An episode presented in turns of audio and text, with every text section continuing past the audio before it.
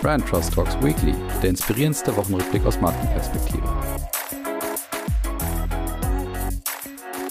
Hallo, liebe Hörerinnen und Hörer, willkommen zurück zu Brand Trust Talks. Wir haben mal wieder eine Silvester-Ausgabe, die auch einen Special Guest hat. Und den Special Guest, den kennt ihr auch schon aus dem letzten Jahr, weil wir auch im letzten Jahr schon eine Silvester-Ausgabe habt. Und wenn ihr jetzt große Fans von uns seid, dann werdet ihr diese Stimme auf jeden Fall erkennen. Ich begrüße Professor Carsten Baumert. Grüß dich, Carsten. Hallo, Colin, und vielen Dank nochmal für die Einladung zum wiederholten Male jetzt. Ja, sehr gut. Ich starte erstmal damit, wie geht's dir denn eigentlich? Persönlich geht's mir gut. Ja, das ist das eine. Ähm, das Jahr war, glaube ich, für alle herausfordernd, weil viele, ja, viele Krisenphänomene da waren, viele Veränderungen da waren. Und das führt natürlich auch dazu, dass wir aus der Forschung heraus auch alle möglichen Herausforderungen haben, von Budgetkürzungen bis Unklarheiten, bis dauernd neue Themen, ähm, Konferenzen, die abgesagt oder zugesagt werden. Das ist halt für alle, glaube ich, ähnlich herausfordernd gewesen. Aber ja, damit müssen wir uns, glaube ich, ähm, an, anfreunden, dass es so bleibt. Ja, das stimmt, hast du, hast du völlig recht. Du bist ja auch äh, erstens gern gesehener Gast, weil du natürlich ein sehr angenehmer Gesprächspartner bist, aber vor allen Dingen, weil du eine wunderbare Perspektive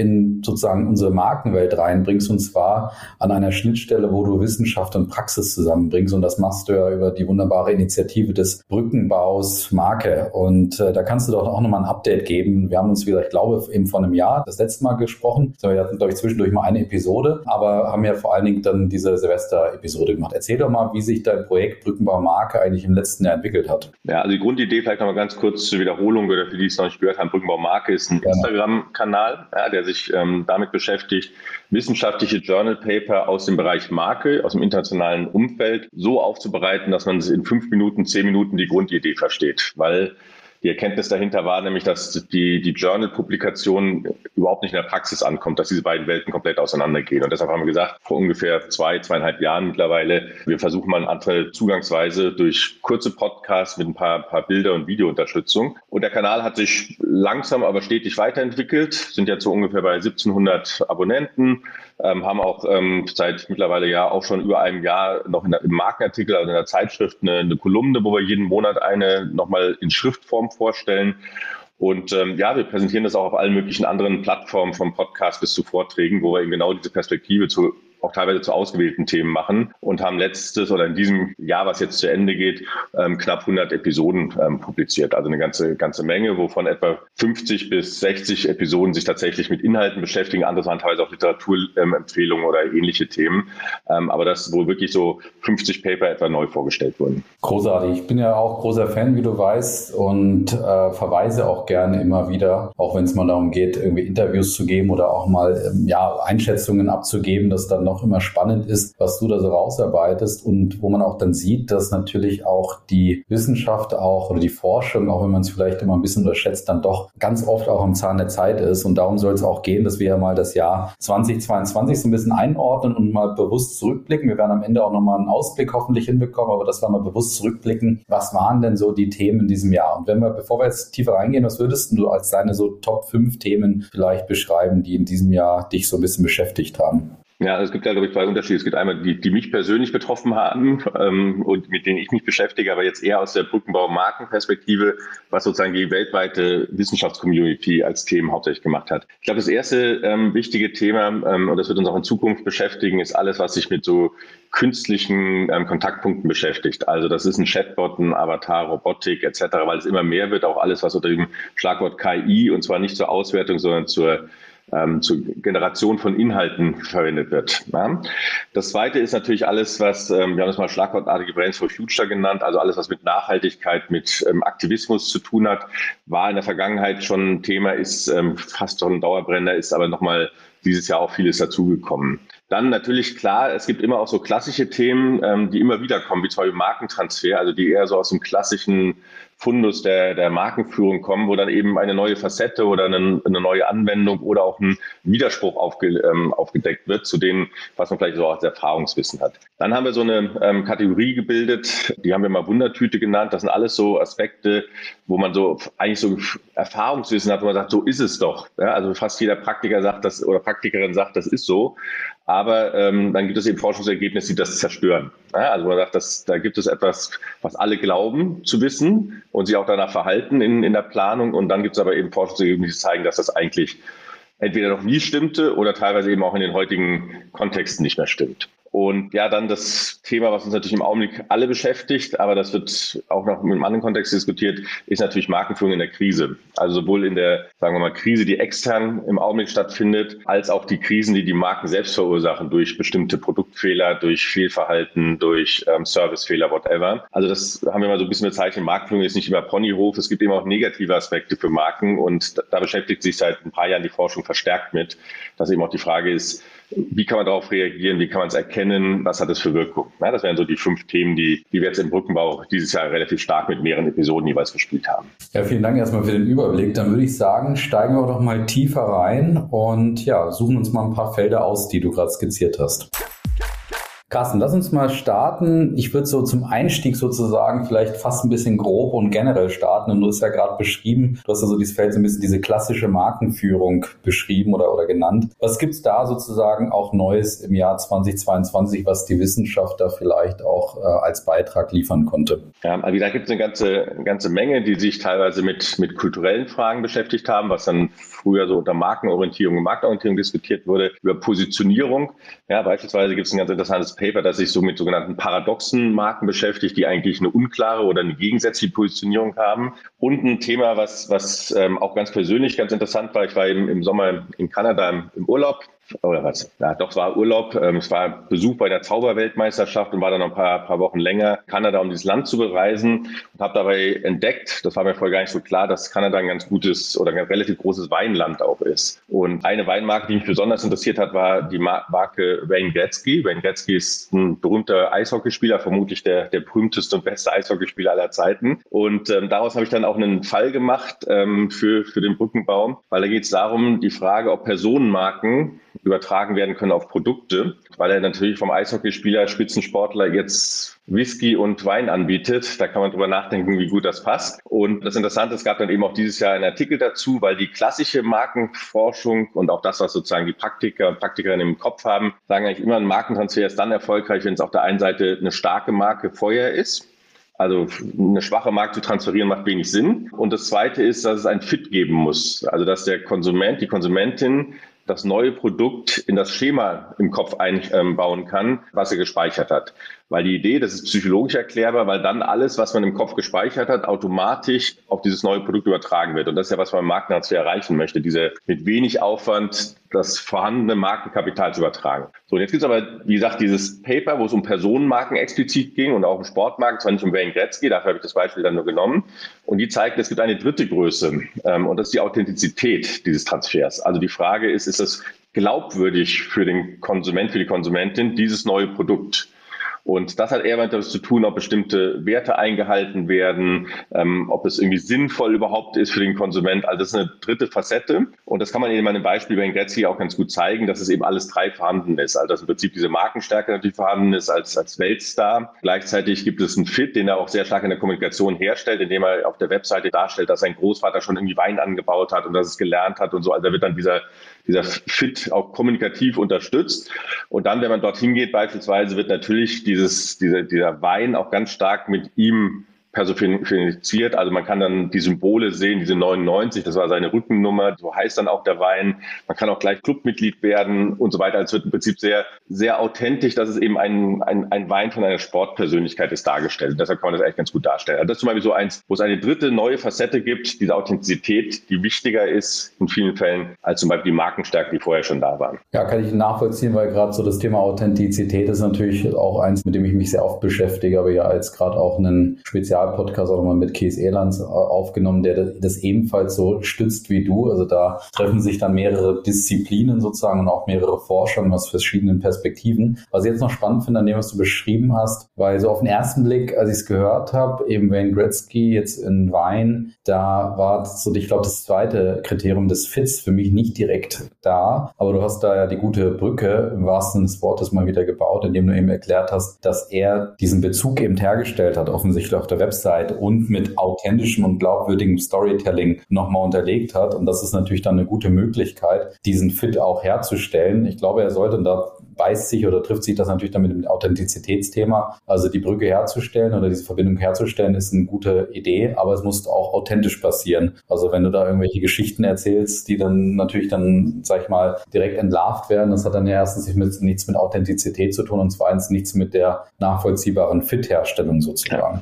Ja, also in dem Fall ist so, der Fit ist nicht ähm, natürlich vorhanden, sondern den Fit hat er kommunikativ hergestellt. Also dadurch, dass er sagt, okay, ist in Kanada, genau. ich bin Kanadier, mein Großvater hat schon Weingut gemacht. Ich war als kleines Kind sozusagen dabei bei der Weinlese. Dadurch erzählt er sozusagen diesen Fit, den es natürlich natürlicherweise nicht gibt zwischen einem Spitzensportler und alkoholischen Getränken. Sehr gut, wunderbar. Ich glaube, damit hast du uns eine erste gute Einflugschneise hier geliefert. Und dann würde ich sagen, kommen wir mal zum zweiten Thema, was ich auch immer sehr spannend finde, weil ich das liebe, was da gleich passiert.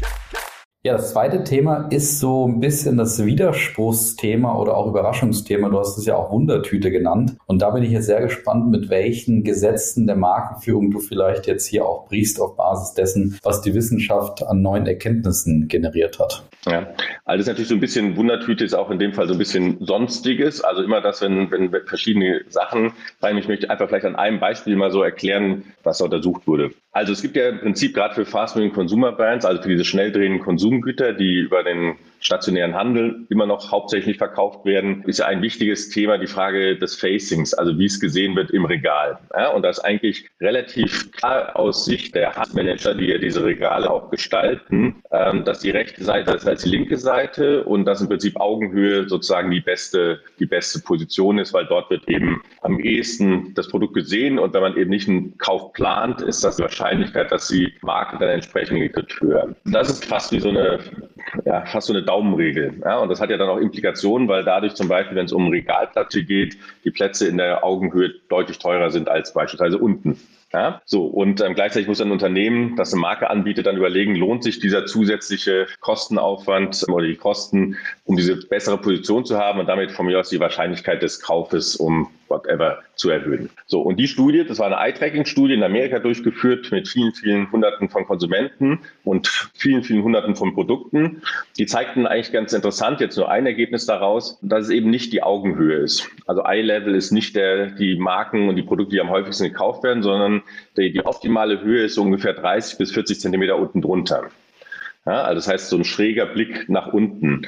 Ähm, und das widerspricht natürlich allen, was wir sozusagen wissen. Und ein zweites interessantes Ergebnis fand ich daran, was sie dann auch erklären konnten, ist, je länger die Personen im Laden sind, desto weiter geht der Blick nach unten. Woran liegt das? Weil die Leute dauernd in ihren Einkaufskorb oder Wagen schauen und damit sozusagen immer diesen Blick nach unten machen und den dann auch automatisch etwas weiter unten lassen. Und ähm, dementsprechend ist dann sozusagen, wenn man jetzt in so eine Regalplatzplatzierung macht, ist am Anfang vielleicht 30 Zentimeter die optimale Höhe im Eingangsbereich und am Ende sind es dann vielleicht auch 50 Zentimeter unter Augenhöhe der, der optimale Platz. Und das widerspricht so ein bisschen dem, was wir eigentlich über Facing zum Beispiel wissen für Fast Food Consumer Brands. Ja, das ist natürlich eine extrem spannende Erkenntnis und auch, auch Untersuchung. Auch interessant, dass da direkt die Erklärung noch zugeliefert wurde. So intuitiv war ich direkt bei der Erklärung, dass natürlich durch die DMs dieser Welt, die ja schon auch den Handel revolutioniert haben, auch mit den ganzen äh, Regaleinrichtungen, auch insgesamt mit der Art der Führung durch den Laden, die diagonale, äh, das Regalsetting und die kleineren Regale, habe ich dann auch gedacht, vielleicht, dass so grundsätzlich dieses Eye-Level gar nicht mehr so stark vorhanden ist. Und ähm, das kennen wir inzwischen aus Bioläden, die ja natürlich auch ein reduzierteres Sortiment haben im Vergleich zu dem großen Lebensmittelhändler. Und dementsprechend war das für mich noch so meine intuitive Erklärung. Ja, das, das kann, kann natürlich sein, wobei natürlich DM jetzt in Amerika nicht so eine große Rolle spielt. Also da wurde die Studie durchgeführt. Deshalb, ähm, aber also im Prinzip ist das, ist das erstmal sozusagen, muss man sich dann zumindest mal einen Gedanken drüber machen, ob es immer noch dieses Eye-Level die beste Platzierung ist. Und die Studie zeigt sehr großzahlig, also für unendlich viele verschiedene Produktkategorien und verschiedene Konsumentengruppen, ähm, dass es eben nicht die optimale Höhe ist, sondern weiter unten ist. Immer noch schwierig, weil natürlich der Mensch auch unterschiedlich groß ist. Also das heißt, man muss dann nochmal, wenn er 1,70 im Durchschnitt groß ist, dann muss man eben sagen, okay, 1,30 ist vielleicht die optimale optimale Höhe. Ja? Und der andere ist aber 1,80 oder 1,90 groß. Das ist natürlich trotzdem nicht hundertprozentig ähm, planbar, weil die Menschen auch unterschiedlich groß sind. Aber im Durchschnitt ist es so, dass sie eben deutlich höhere Aufmerksamkeitswerte, also von den Fixationen und auch Kaufwahrscheinlichkeiten hatten, wenn es eben unter Augenhöhe waren. Aber ich bin mal gespannt, ist, hast du schon irgendwas gehört aus der wissenschaftlichen Ecke, dass in Deutschland eine ähnliche Studie geplant ist? Nee, das, das ist auch relativ grad. aufwendig, weil ähm, das ist halt so ein ähm, mobiles Eye-Tracking. Ja, das heißt, es ist nicht sozusagen am Regal irgendwo gezeigt, sondern die Leute laufen wirklich mit ihren Brillen durch den Laden und das ist sehr, sehr schwer auszuwerten, weil dann jeder Mensch hat dann einen anderen Gang durch den Laden und man muss ja aber deren Durchschnittswerte haben für 100 oder 200 oder 400 Konsumentinnen und das ist eben schwer zu mappen, also die sozusagen übereinander zu legen. Das ist wissenschaftlich nicht so ähm, einfach. Und das Zweite ist, so Studien sind relativ aufwendig. Man braucht dann wirklich einen Partner im Handel, mit dem man das macht, weil natürlich sichergestellt werden muss, dass zum Beispiel die Regale immer gleich voll sind. Ja, also das heißt, wenn man 100 Leute oder 200 Leute durchschickt, einen Tag lang oder zwei Tage lang, dann muss trotzdem das Regal immer gleich voll sein, sonst hat man natürlich andere Effekte, die das, ähm, solche Ergebnisse zerstören können, weil dann irgendwas weiter nach hinten geschoben wurde oder leer ist, und dann verändert sich der Blick. Ja klar, sehr gut. Okay, nachvollziehbar. Und ich würde sagen, wir warten trotzdem auf die deutsche Studie vielleicht dazu, um auch dieses DM-Phänomen, was ich angesprochen habe, vielleicht mal nochmal untersucht zu bekommen. Aber bevor wir darauf warten, wenden wir uns nochmal zwei Themen zu, die dieses Jahr, glaube ich, sehr, sehr spannend und herausfordernd zugleich waren. Carsten, das erste Thema ist ein Thema, wo du selber das so ein bisschen auch als Dauerbrenner schon tituliert hast. Ich sehe es auch so. Gleichzeitig würde, glaube ich, die Markenwelt nicht zwangsläufig immer als das als Dauerbrenner beschreiben, weil es so gefühlt immer wieder so seine eigene kleine Renaissance jedes Jahr, jeden Monat, jeden Tag fast auch erfährt. Und es geht um das Thema Nachhaltigkeit. Was hat da die Wissenschaft in Verbindung mit der Praxis dieses Jahr zu berichten? Ja, also vielleicht so zwei Studien, die ich sehr spannend fand. Eine Studie von Kollegen Beverland und Mitautoren, die haben mal untersucht, äh, sozusagen die Spannungsfelder der sogenannten Marken aus der Sharing Economy. Ja, also diese, ja, die verschiedenen Portale, die wir kennen, um irgendwelche Urlaubsorte, Übernachtungsangebote wie Airbnb zu haben oder die ganzen Carsharing oder Mobilitätssharing-Plattformen etc. Und die haben das aus einer ganz speziellen Perspektive gemacht. Das nennt sich Makromarketing. Die gibt es schon viel länger, aber die Idee ist eben sozusagen nicht aus einer Sicht, die das normalerweise untersucht wird, ich bin Markeninhaber und ich führe eine Marke, sondern aus einer gesamtgesellschaftlichen Sicht.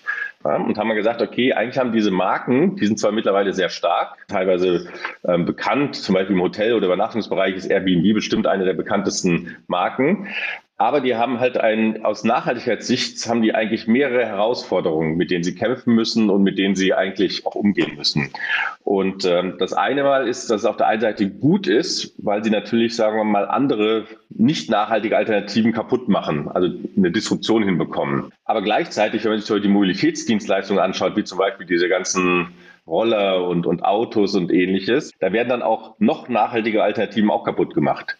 Weil noch nachhaltiger wäre es ja zum Beispiel zu Fuß zu gehen oder nicht mit dem Elektrofahrrad, sondern mit dem normalen Fahrrad zu fahren. Damit müssen die irgendwie umgehen, wenn sie sagen, wir sind aber eine nachhaltige Alternative, dass sie eigentlich teilweise gar nicht nachhaltig sind, sondern in der Gesamtbilanz aus einer gesamtgesellschaftlichen Sicht eigentlich überhaupt nicht nachhaltig sind. Ja? So, das ist eine. Das zweite ist, dass sie uns eigentlich als Konsumenten nur einreden, ja, es ist eine gute Konsumentscheidung, wenn du Sharing machst, ja, wenn du nicht selbst kaufst und sondern du da Carsharing oder whatever machst. Gleichzeitig wird aber eine wahnsinnige Materialisierung gemacht. Es werden also viele Autos gekauft, die dann rumstehen oder Roller, die rumstehen, ähm, die dauernd ausgetauscht werden müssen, weil sie nicht gepflegt werden. Ja, ähm, also das heißt, die, die Frage ist tatsächlich, ob weniger Materialisierung dadurch stattfindet. Wir haben das Gefühl und konsumieren dadurch teilweise sogar mehr, ja, weil wir sagen, ja, dann fahren wir halt nochmal in Urlaub und dann fahren wir nochmal ähm, mit dem Roller. Und gleichzeitig steigt dann aber die Materialisierung auf der anderen Seite, weil nämlich der, der Sharing-Anbieter immer mehr davon anbieten muss. Da gibt es ja noch Diskussionen, was bei Airbnb die Frage, ob zum Beispiel Wohnraum dadurch vernichtet wird, ja, der dann eben für sowas verwendet wird. Und das Dritte ist, dass sie natürlich ganz häufig mit so einer nicht kommerziellen Story anfangen und sagen, wir sind eine Nachhaltigkeitsstory und kauft uns, weil ihr dann nachhaltiger konsumieren könnt. Aber in Wirklichkeit ist natürlich eine aggressive Wachstumsstrategie dahinter. Ja, so, und das passt häufig eben nicht zusammen. Also das, was sie sozusagen kommunikativ erzählen und das, was sie eigentlich erreichen müssen, weil sie natürlich auch gerade über Netzwerkeffekte wachsen müssen, sonst haben sie keinen Nutzen. Ja? Das fand ich ganz spannend, weil man eben sagt, okay, diese Sharing Economy Marken sind wirkliche Alternativen für viele. Also in, in vielen Märkten gibt es sie mittlerweile, aber die sind halt aus einer Nachhaltigkeitssicht durchaus kritisch. Ja, und damit müssen die mit diesen Spannungsfeldern müssen die umgehen. Die haben die erstmal nur beschrieben, haben jetzt keine Lösungsvorschläge ähm, gemacht, aber es ist halt nicht so einfach, einfach nur Sharing und Nachhaltigkeit. Das ist so ein Thema, was ich ganz spannend fand und auch die Perspektive. Und zweites, was ich auch im Augenblick sehr, sehr spannend finde, die Frage Transparenz. Also wie transparent eigentlich Marken über Preiserhöhungen kommunizieren, über die Rohstoffe, die sie haben, über die Zulieferketten. Ähm, und da gibt es ein interessantes Paper von Huermann und Ramirez und Kollegen, die haben eben gezeigt, dass diese freiwillige Markentransparenz die, die Intimität fördert. Also das heißt, die, die Nähe zu den Konsumenten ähm, wird gefördert. Und das führt dann eben auch zu Vertrauen und ähnlichen Größen. Das ist, glaube ich, noch erwartbar. Ja, das kann man, glaube ich, nachvollziehen. Ähm, spannender ist, dass es eigentlich nur bei positiven Aspekten ist. Also wenn man negative Aspekte transparent macht, dann ist es eben nicht so, dass es positive Effekte hat.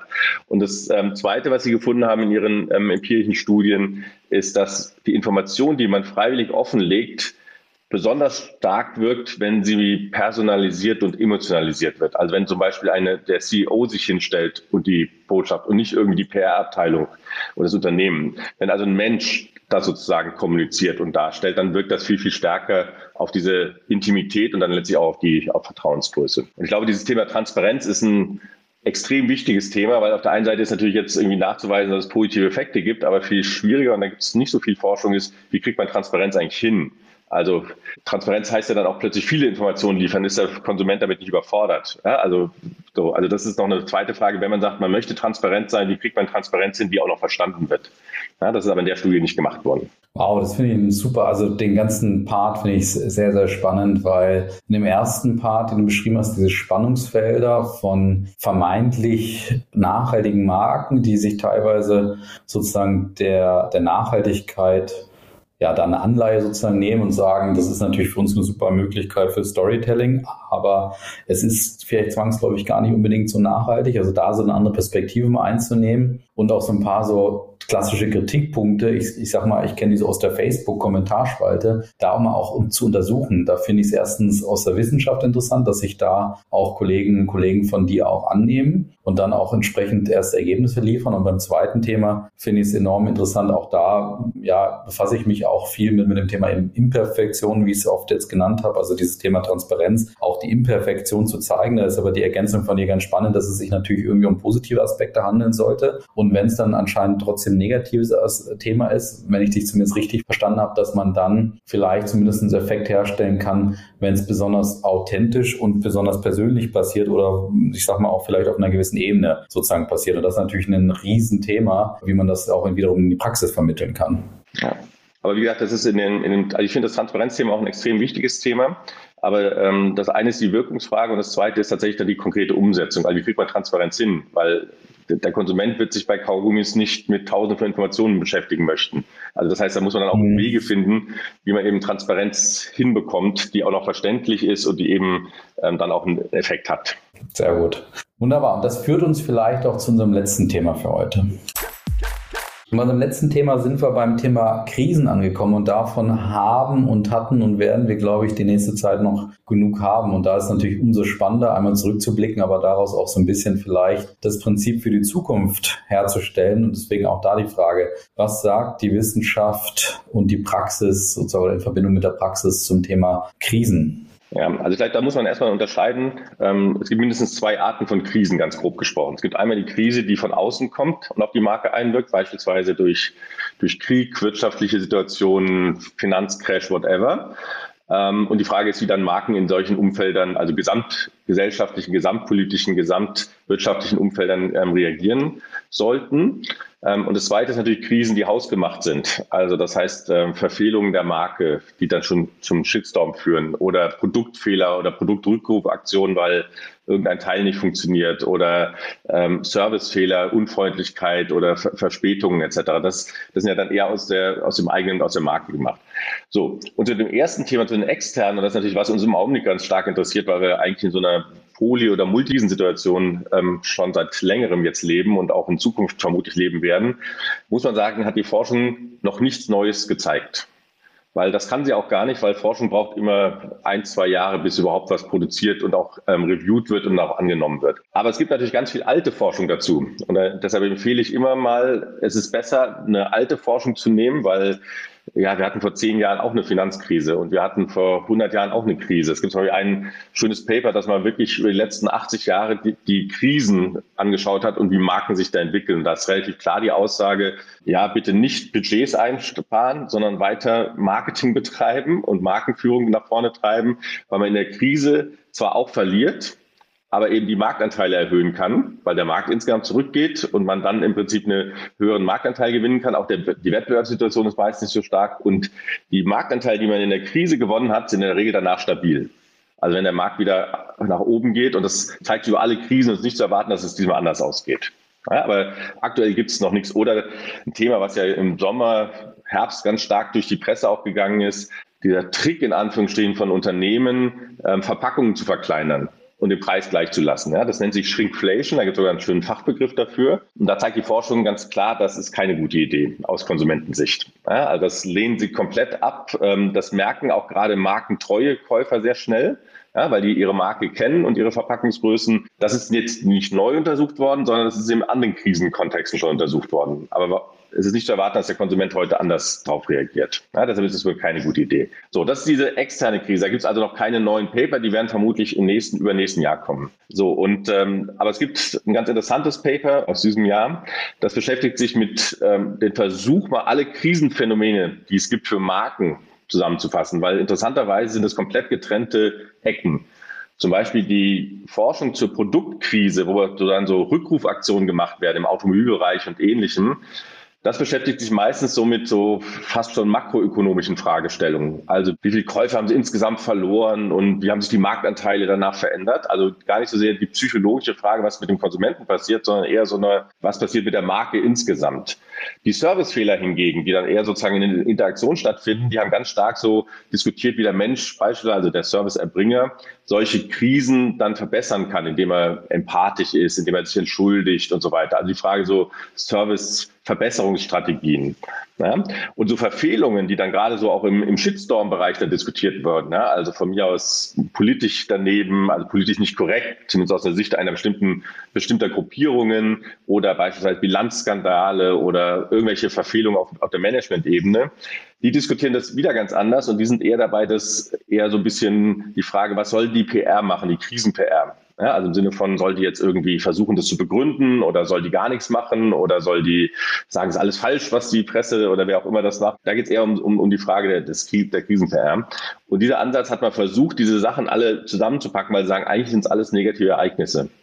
Ja, und haben daraus dann so verschiedene Insights abgeleitet, ähm, haben zum Beispiel gezeigt, dass in den verschiedenen Feldern, die haben damals über 200 Artikel zusammengetragen, die eben aus diesen drei Feldern kamen, ähm, dass entscheidend für die Wirkung die Frage ist, wie gut die Qualität der Beziehungen davor war. Also Marken, die eine sehr starke Beziehung zu ihren Kunden hat, überleben Krisen sehr gut. Also da gibt es ein kleines Dell, aber geht dann schnell wieder zurück. Das Zweite, was Sie gezeigt haben, dass eigentlich bis heute kaum was über die Langzeitwirkungen bekannt ist. Also die meisten Studien haben irgendwie sich die Krise angeschaut und dann irgendwie direkt danach, wie der Konsument reagiert oder manchmal irgendwie so drei Wochen später. Aber wenn wir das VW-Beispiel uns ja anschauen mit ihrer Dieselaffäre, das ist ja die Frage, was passiert in drei Jahren oder in fünf Jahren. Ja, also spielt das noch eine Rolle. Und das, dazu gibt es nichts. Ja, das heißt, es ist eher so die direkten Reaktionen. Ja, dieser, so, und die haben auch Felder aufgemacht, wo sie sagen, da fehlt einfach komplett was. Das muss ich ehrlich gesagt noch ein bisschen verarbeiten, weil da war jetzt unheimlich viel Interessantes drin. Aber ich würde sagen, ich danke dir erstmal an der Stelle für, für diesen Ausflug in diese vier Themenbereiche und beschäftige mich sozusagen im Nachgang nochmal mit dem Punkt der, der Krisen und auch, ja, ich sag mal auch dieser, dieser Art des Umgangs mit der, mit der Krise natürlich. Aber ich würde nochmal zum Abschluss vielleicht, um das Ganze abzurunden, noch einmal so deine ganz persönliche Glaskugel bemühen, die du vielleicht irgendwo hast. Wie siehst du denn das Jahr 2023 und was glaubst du, wird da so relevant? Du hast ja schon ein bisschen was angesprochen zum Thema Krisen selber auch, dass das sicherlich dann ein Thema sein könnte. Aber siehst du vielleicht noch so ein, zwei, drei Themen nächstes Jahr, die, ja. die euch beschäftigen werden? Ja, also jetzt aus der Wissenschaftssicht ähm, kann man schon so ein bisschen prognostizieren, welche Themen untersucht werden, weil man das teilweise auf Konferenzen schon sieht und dann dauert es nicht mehr lange, bis da auch ein Journal das, ähm, reinkommt und gleichzeitig äh, kennt man das Netzwerk ein bisschen. Also ich glaube, ein wichtiges Thema wird tatsächlich ähm, die Frage KI im generativen Bereich sein. Also das heißt, ähm, alle OpenAI-Anwendungen, Neuroflash und wie sie heißen, die ja mittlerweile eben nicht nur ähm, irgendwie zur Auswertung von irgendwas verwendet werden, sondern tatsächlich eben zur Generierung von Inhalten. Ob das jetzt Texte sind, ob das Social Media Posts sind, ob das Codes sind, um Webseiten zu programmieren, ob das Bilder, Filme sind, das wird immer, immer stärker. Und da gibt es ganz, ganz viele Fragestellungen. Einmal die Frage ist, wie wirkt das auf den Konsumenten? Zum Beispiel, wenn es offengelegt wird oder nicht, dass es KI generiert ist. Das zweite ist natürlich eine ganz starke politisch-rechtliche Fragestellung. Ja, also was ist da überhaupt erlaubt? Was sollte auch ethisch, was sollte eine Marke machen? Sollte die sowas einsetzen? Wenn ja, in welchen Bereichen? Sollte es offenlegen oder nicht? Oder wird es irgendwann Gesetze geben, dass es eben offengelegt werden muss? Ja, und, und dann in welcher Form? Und das dritte, was ich mit am spannendsten finde, ist die Frage, wie verändert sich eigentlich das, das das Rollenverständnis und das Arbeitsumfeld der Marketingverantwortlichen, sowohl in Agenturen als auch in Unternehmen. Ja, also wenn ich das akzeptieren, dass eine KI die Texte schreibt, werden wir nicht ganz andere Jobs brauchen. Wer ist denn eigentlich der Erfinder von so etwas? Wer gewinnt dann den Effi eigentlich danach? Ja, also ist es dann ähm, die KI gewinnt den Effi oder ist es die Agentur und die drei Leute, die auf die Bühne kommen oder muss ich dann den Computer auf die Bühne schieben? So, also das, ähm, also ich glaube, da geht es auch um das Rollenverständnis und wie eigentlich, wie so ein bisschen der Mensch und die Maschine zusammenarbeiten, weil das wird, das gibt es schon und das wird noch viel, viel stärker kommen, weil die Technik wird immer, immer leistungsfähiger. So, das ist, glaube ich, ein wichtiges, groß, ganz großes Thema. Dann natürlich Markenführung in der Krise, und zwar in diesen externen Krisen. Ja, also das, was wir jetzt haben, das ist man dran und das wird ja auch in den nächsten Monaten weitergehen. Dann ähm, finde ich ein spannendes Thema, was passiert eigentlich in diesen neuen Technologiefeldern? Also von mir aus autonomes Fahren oder ähnlichen. Welche Marken werden sich da eigentlich durchsetzen? Werden das die etablierten sein? Gelingt es denen, sozusagen ihre, ihr Markenguthaben zu übertragen, obwohl sie vielleicht gar nicht so einen hohen Fit wieder haben, also eine Markentransferfragestellung, oder gelingt es diesen Gaffer-Marken oder diesen ganz großen amerikanischen Marken, also wie in Apple, ja, Facebook glaube ich nicht oder Meta, die sind, glaube ich, da, die haben dann ein paar Imageprobleme. Aber gelingt es den Marken, wo man sagt, den trauen wir eigentlich alles zu, einem Google? Oder gelingt es eigentlich so Neueinsteigern, die tatsächlich in diesen Feldern geboren sind, aber natürlich in der Markenstärke in der Regel noch nicht so stark sind? Also das, und das ist ja gerade auch aus der deutschen Sicht extrem wichtig, was passiert da eigentlich in, in diesem Bereich. Ja? So, das sind so thematischen äh, Themen, die ich, glaube ich, als wichtig erachte. Und dann haben wir in der Forschung auch noch so ein bisschen, dass wir, glaube ich, auch neue Forschungsmethoden, also KI werden wir auch als Forschungsmethode stärker akzeptieren. Also nicht nur Befragungen durchführen und irgendwelche Beobachtungen, sondern die KI zur Auswertung verwenden. Wir werden auch stärker, glaube ich, Design Research machen. Also sozusagen diese Idee, dass wir Probleme haben, also ein Problem als Ausgangspunkt haben und eigentlich die Qualität der Forschung danach bewerten, ob unsere Forschungsergebnisse das Problem besser lösen als die vorherige Lösung. Weil bis jetzt ist immer so, wir erklären etwas, aber wir, wir zeigen nicht, dass wir etwas verbessern. Und deshalb, das kommt aus dem Design Research, aus dem Design Thinking, dass man eigentlich mit einem Problem anfängt dann auch in, in bestimmten ja, Trial-and-Error-Prozessen etwas verbessert, ein Tool herstellt, eine Software herstellt, eine Lösung herstellt und am Ende eigentlich zeigen muss, dass die besser ist als das, was vorher da war. Und dieser Ansatz ist methodisch halt in der Wissenschaft bis jetzt noch nicht so anerkannt wird, aber glaube ich mehr und mehr kommen. Sensationell, Carsten. Ich glaube, du hast dich mehr als qualifiziert, sozusagen, nee, qualifiziert bist du eh schon für einen Hattrick im nächsten Jahr. Und deswegen freue ich mich, wenn wir nächstes Jahr im Silvester sozusagen die, den Hattrick voll machen. Und danke dir nochmal, dass du dabei warst mit diesem Rückblick und gleichzeitig auch Ausblick. Ja, und wie gesagt, freue mich, wenn du nächstes Jahr wiederkommst und wünsche natürlich für das Thema Brückenbaumarke alles Gute. Ja, und vielen Dank nochmal, wie gesagt, und allen Zuhörern und Zuhörern auch alles Gute für das nächste Jahr. In dem Sinne, ciao. Bis dann, mach's gut, ciao.